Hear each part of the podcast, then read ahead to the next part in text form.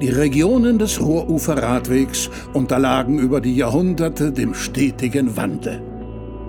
Erlebe bewegende Geschichten von Natur und Mensch bei deiner Fahrt entlang der Ruhr. Wie zum Beispiel die Geschichte des Priors Stefan Horichem vom Kloster Reichenstein. Im ganzen Land herrschen Zerstörung, Hunger, Not und Elend. Marodierende Soldaten machen die Dörfer unsicher und ein Teil der Menschen haust schon in den Wäldern. Ganze Landstriche sind zerstört und entvölkert. Gott sei Dank ist es in unserer Gegend nicht ganz so schlimm. Aber trotzdem. Und unser Kloster sieht auch nicht gut aus.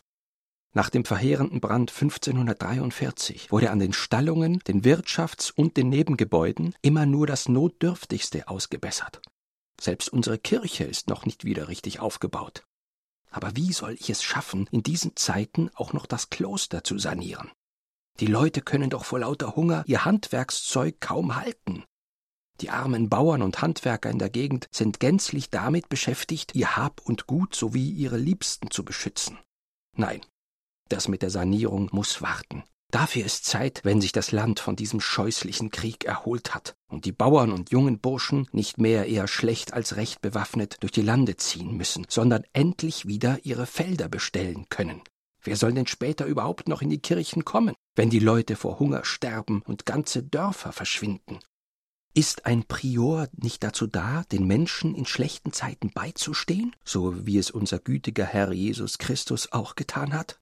Sollte ich als Oberster dieses Klosters nicht auch so handeln wie er und den Leuten allen Widrigkeiten zum Trotz Beistand leisten in diesen schweren Zeiten?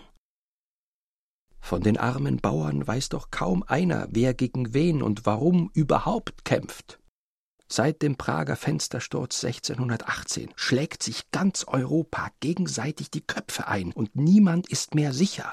Jeden Moment kann die nächste marodierende Horde einfallen, dann zerstören sie erneut, was die Leute mühsam aus Schutt und Asche wieder aufgebaut haben, töten noch mehr Menschen und hinterlassen neues Elend.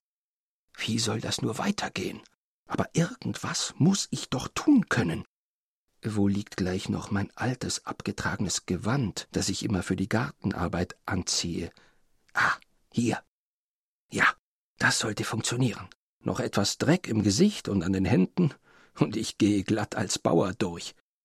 Ja, zwei Säcke von Vorräten sollte ich tragen können. Wenn ich jetzt loslaufe, schaffe ich es noch bis vor Einbruch der Dunkelheit, ein paar Höfe zu besuchen und wenigstens etwas an Gemüse, Brot, Trost und geistlichen Beistand zu spenden. Also los. Ich werde nicht tatenlos zusehen und warten, bis der Krieg vorbei ist. Ich packe mit an und werde helfen, die zerstörten Höfe wieder aufzubauen. So wahr mir Gott helfe. Lust auf mehr? Dann hör dir auch gleich noch die anderen Geschichten an.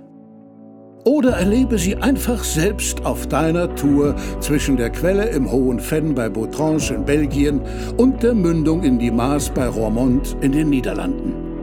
An den interaktiven Rast- und Erlebnisstationen entlang der Strecke erzählen Zeitzeugen eindrucksvoll über ihr Leben an und mit der Ruhr. Bis bald und eine gute Fahrt für dich auf dem Ruhrufer Radweg.